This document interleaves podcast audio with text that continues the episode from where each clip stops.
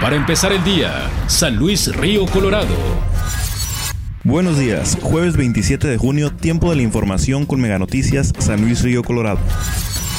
Fidel Villanueva, presidente del Consejo Directivo de Anapromex, señala que el decomiso de autos que promueve la gobernadora de Sonora, Claudia Pavlovich Arellano, es ilegal. Comentó que más tardar en 15 días se va a emitir una solución legal para vehículos extranjeros. Aclaró que no se trata de una regularización.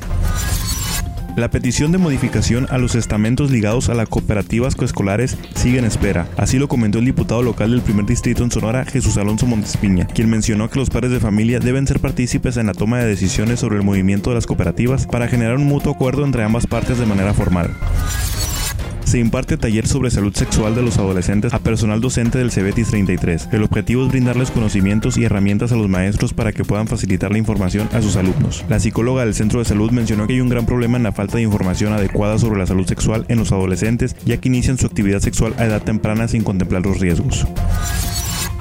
Centros de rehabilitación realizan mesa de diálogo con el objetivo de intercambiar ideas y propuestas en el Día de la Lucha contra el uso indebido y tráfico ilícito de drogas. Se tienen proyectos para visitar escuelas y organizaciones para promover la prevención de adicciones. Durante la reunión se expuso la falta de un centro en la ciudad que atienda a menores de edad con problemas de adicción. Al momento existe un proyecto de iniciativa privada para atender a menores de 12 a 17 años. Las medidas de seguridad que se realizan en la alberca pública de San Luis Colorado son para evitar un accidente dentro de las instalaciones. Por ello se colocan leyendas en las paredes o cuerpos salvavidas en diferentes puntos del área para auxiliar al sanluisino. La alberca municipal cuenta con seis cuerpos salvavidas en caso de que una persona corra el riesgo de ahogarse, como ocurrió al inicio de la apertura del establecimiento cuando un menor de edad omitió seguir las indicaciones de los encargados.